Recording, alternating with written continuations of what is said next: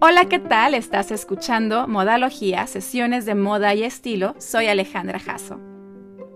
Audrey Hepburn, Marilyn Monroe, Jackie Kennedy, David Bowie, María Félix.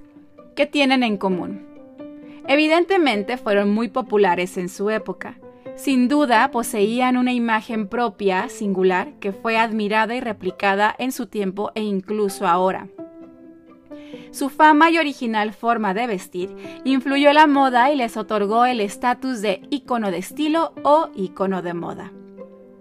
Lamentablemente hoy este término se utiliza de forma tan común que ha perdido su verdadero significado. En esta sesión te voy a contar qué hace a un icono de moda, cuándo nació este concepto y quiénes sí pertenecen a este selecto grupo. Comenzamos.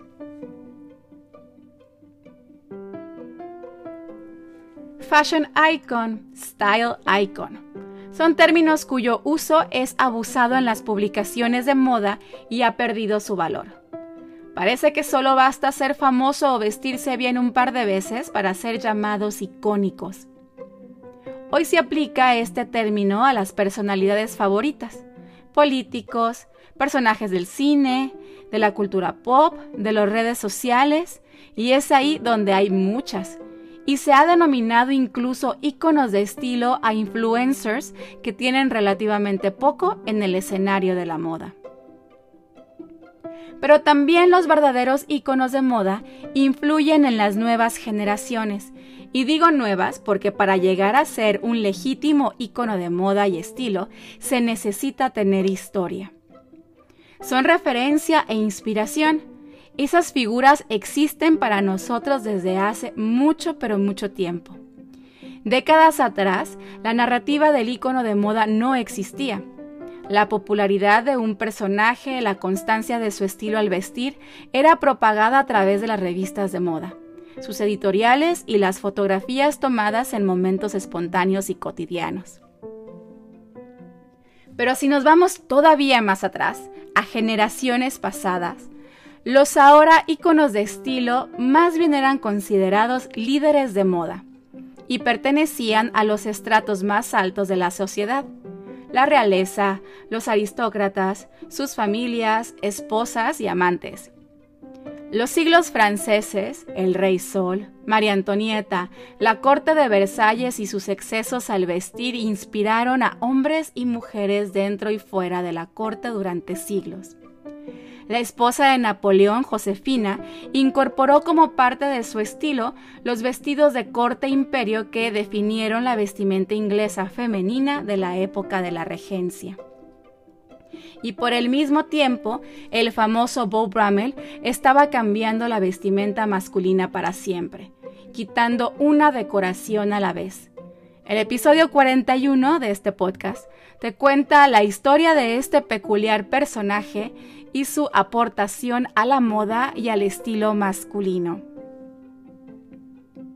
Se puede decir que el término ícono de moda nació después de la Primera Guerra Mundial, cuando las mujeres se encontraron en los pantalones por tener que unirse a la fuerza laboral debido a la ausencia de los hombres, la comodidad y la libertad que ninguna otra prenda les proporcionaba y ahí estuvo Gabriel Chanel para hacerlos parte de su guardarropa diario.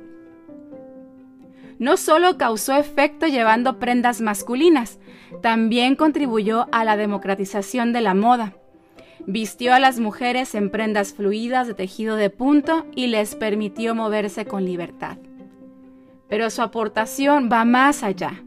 También es la responsable de Little Black Dress, y es bien sabido su importancia en el guardarropa femenino. Hizo sentir a las mujeres cómodas, seguras de sí mismas y encontraron en su estilo algo revolucionario e interesante que querían imitar. Chanel se convirtió en el primer icono de estilo y su marca comenzó su camino y ascenso en la moda. En la década de los 30, la actriz Katherine Hepburn y su estilo motivado por el menswear fue razón de controversia, admiración e inspiración. Las tendencias deportivas tan populares actualmente como el athleisure eran el estilo preferido de la actriz en sus tiempos libres y gracias a su estilo peculiar para la época, las mujeres empezaron a sumar los pantalones a su guardarropa. Décadas más tarde, otra Hepburn, pero ahora Audrey Hepburn, apareció en la película Breakfast at Tiffany's en de 1961, con el que hoy es el vestido negro más famoso de la historia. La peli, el vestido de Givenchy y la misma Audrey se convirtieron en icónicos. Y a 60 años del filme siguen cautivando e inspirando a diseñadores y estilos de vestir por igual. La modelo Twiggy representa la otra parte de la estética de los 60 y el estilo joven de la época ligero y aniñado, con corte de cabello pixie y muchas pestañas. Twiggy vestía con atuendos modernos, vestidos y minifaldas en colores y estampados divertidos.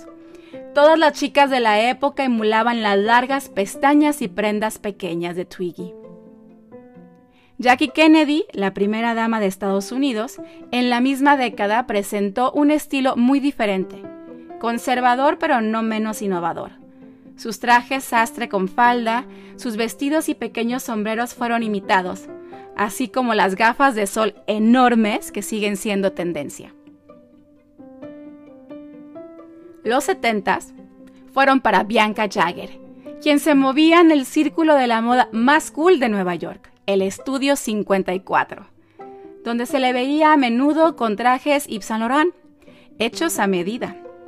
Mostró que el traje no era solo para hombres, sino una prenda con la que se podía ser creativa, femenina, sexy y fuerte a la vez. Su estilo original los combinaba con lentejuelas, plumas y sombreros.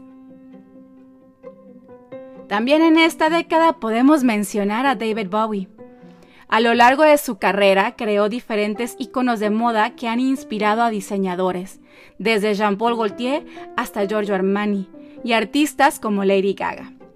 Traspasó, mezcló y redefinió los géneros, dejando huella en la moda y en los guardarropas creativos.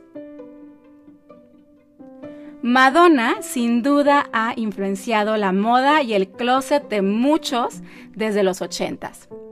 Al igual que Bowie tiene una habilidad camaleónica para reinventarse y sorprender.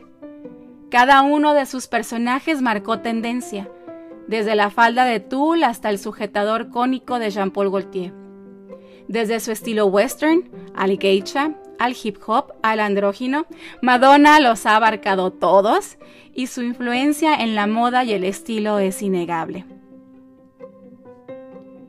Para los noventas, las casas de moda y las editoriales de revistas tuvieron que ver con la difusión de quienes serían considerados íconos más tarde.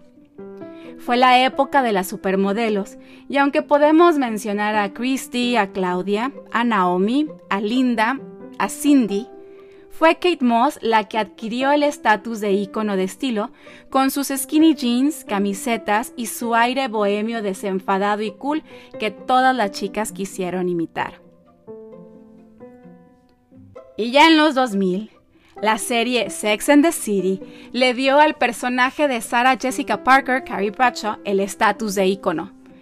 Y estos son solo algunas celebridades que se han ganado a la buena el título de ícono de moda o estilo. Pero ¿qué pasa ahora? ¿Quiénes crees que pueden perfilarse a sumarse a este grupo? Por cierto, en el episodio 7 de este podcast te cuento sobre las mujeres mexicanas que han impactado con su estilo. Si no lo has escuchado, de verdad no te lo pierdas.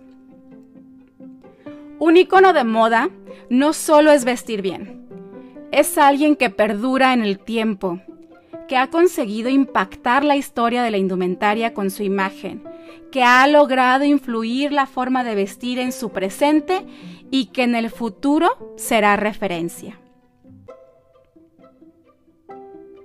Llegamos al final de la sesión. Espero te haya parecido interesante. Te invito a que me sigas en mis redes En Instagram en Alejandra Jasso. En Facebook está Alejandra Jasso Fashion and Styling.